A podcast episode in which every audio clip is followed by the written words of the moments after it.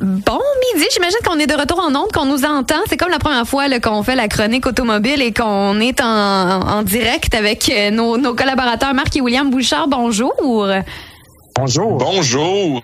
Donc, ça semble tout fonctionner. Comment allez-vous, messieurs? Ah ben ça va. Euh, comme on disait, on est rendu une chronique internationale ce midi. Oui, oui. Euh, Ah oui.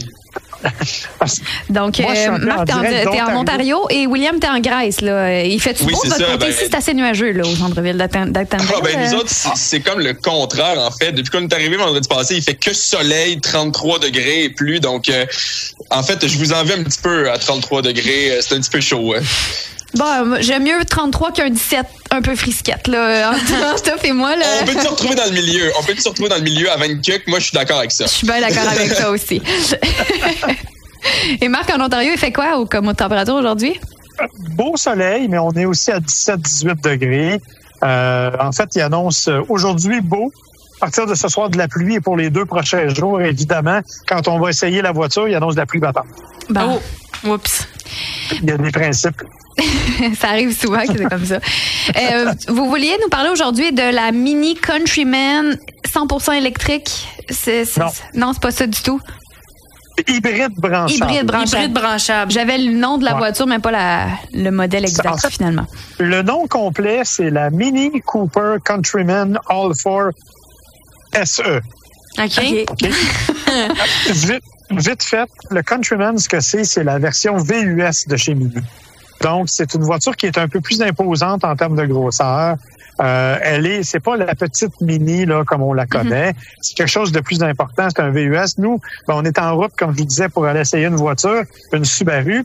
Et je suis avec un caméraman qui traîne euh, trépied, euh, caméra et tout ce qui vient avec, avec ma valise, la sienne, et tout ça rentre largement dans le coffre sans problème. Ah, quand même, c'est impressionnant. Parce que Mini, dans Oui. ma tête, on, c'est, c'est vraiment la- est restreint. la- le format petit là, de, Mhm. de la voiture. là. Mini, hein? Euh, Ça le dit dans le nom. C'est ça. Ben ouais, mais c'est ça. Alors, euh, malheureusement, les mini ont fait comme les journalistes automobiles en général. Ils ont pris un peu d'expansion. Euh, Plus ça avance. et, bon, évidemment, dans le cas de la Countryman, le All Four, vous aurez compris, peut-être pas, mais pour votre information, ça veut dire que c'est le rouage intégral, donc euh, qui a quatre roues motrices dans certaines conditions. Et le SE, le S, c'est une version qui est techniquement plus dynamique, et le E, ben, c'est pour électrique. Mais dans ce cas-ci, c'est hybride branchable. Et ça, c'est un peu mon bémol. Parce que c'est une voiture qui est super intéressante, qui est amusante à conduire et tout. Petit moteur, trois cylindres, 1,5 litres, pas super puissant, mais avec le moteur électrique, ça monte jusqu'à 221 chevaux. Tu dis, ah, ben déjà, Ouais. c'est pas si mal. Sauf qu'on la branche, ça prend trois heures à peu près pour la charger pour 29 km d'autonomie.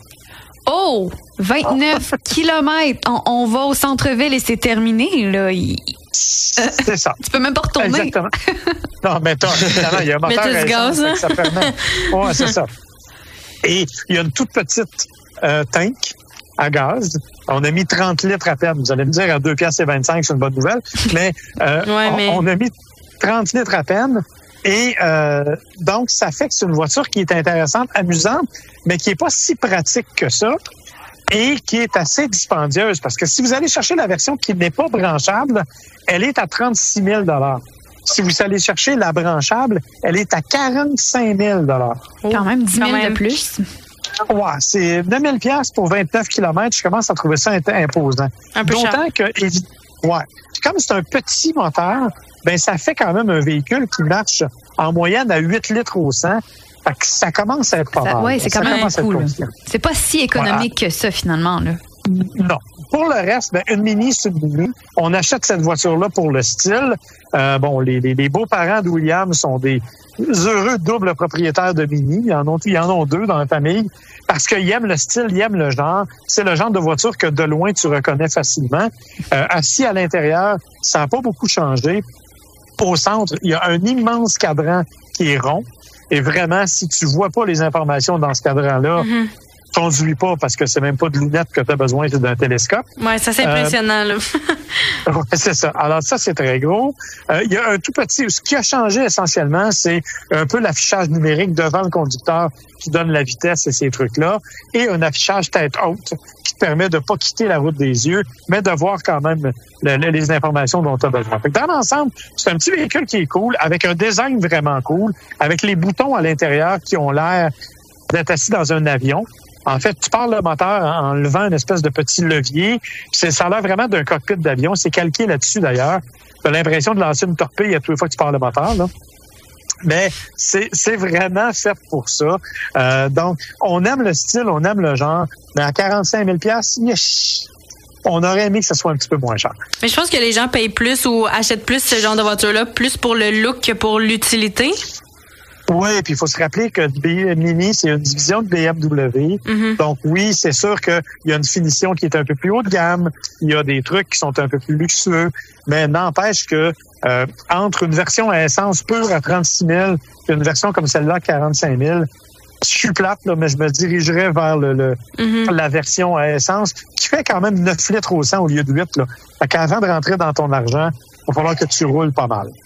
C'est, c'est, c'est pas, c'est pas ma voiture de, de rêve, ça, c'est sûr et certain, là. Euh, surtout que ça a même pas l'air confortable d'y expliquer comme ça, là, mais quoi que. Non, écoute. Attention, en termes de confort, je suis obligé de vous dire que c'est pas si mal. OK. J'ai un caméraman qui a des problèmes de dos, hein, Oui. qui est arrivé chez nous ce matin en sortant de sa caravane pliée en deux parce qu'il avait mal au dos.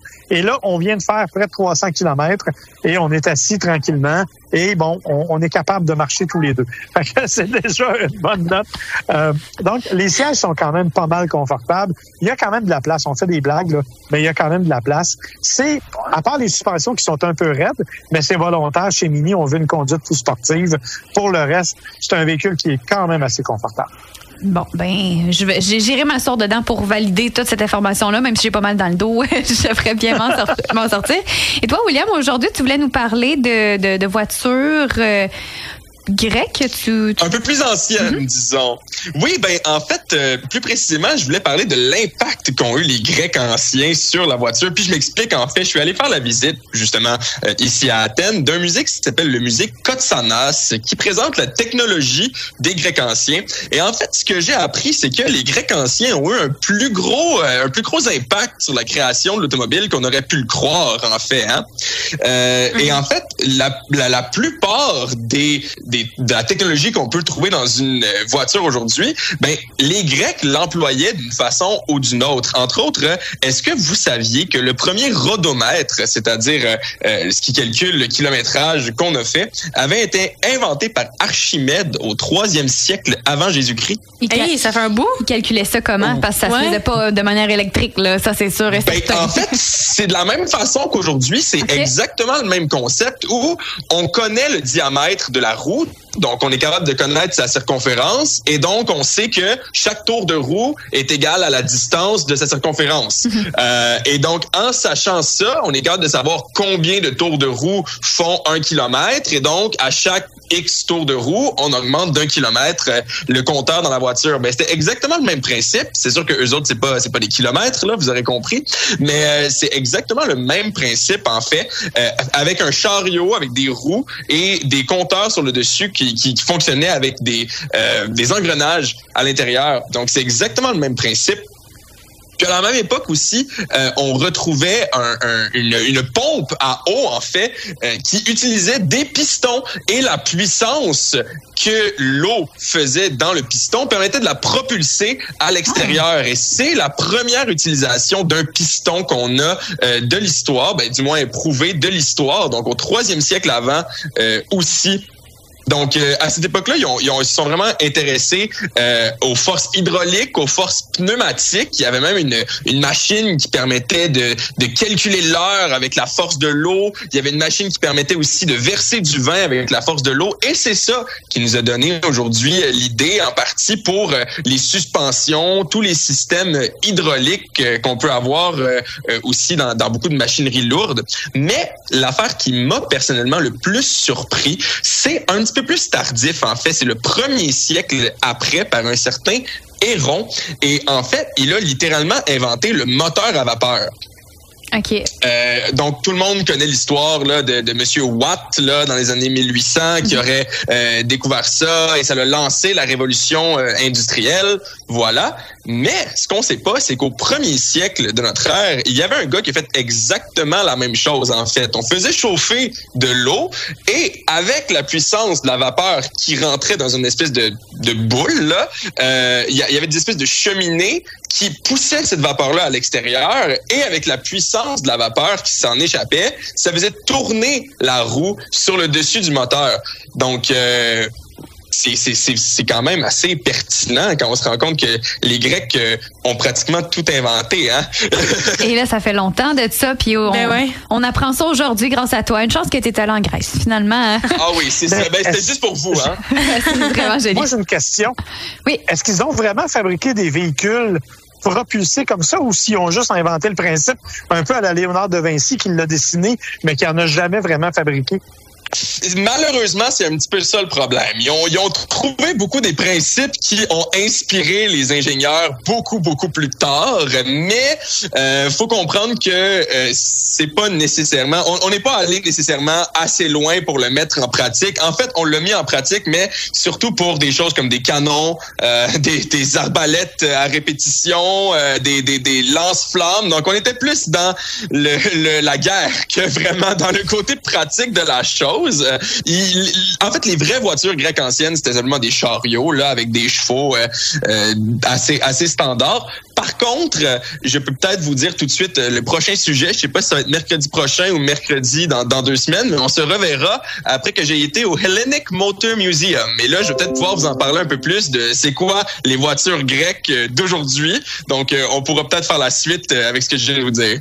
Bon, mais on va attendre ça avec impatience. Merci beaucoup d'avoir pris le temps, chacun de votre côté, pour euh, la chronique automobile aujourd'hui. Toujours un plaisir de vous recevoir dans le Club Sandwich. Bon reste de voyage à tous les deux. Bonne semaine. Ben, merci. Merci beaucoup. Et bonne fête à toi, Audrey. Merci. On t'a pas chanté bonne Bonne fête en ondes fête. parce qu'on voulait garder les auditeurs, mais bonne fête quand même. De toute façon, ils m'entendent chanter. Ils m'entendent chanter anyway, le reste de l'émission, fait que c'est, c'est, c'est correct. Là. Ils sont déjà abîmés. Là. Il y aurait peut-être rien entendu. Mais si on a des questions pour vous, on peut vous écrire sur votre page Facebook ou bien écouter vos podcasts. Exactement. Vous pouvez aller voir, euh, bien sûr, notre podcast qui s'appelle Gotchard sur Spotify ou la page Facebook de William Demois ou encore sur mon site marcbouchard.ca. Tous les liens sont là. Merci beaucoup, messieurs. Bon après-midi. À la semaine prochaine. Puis euh, encore une fois, merci d'avoir été avec nous. Ça fait plaisir. Bon Bye bye.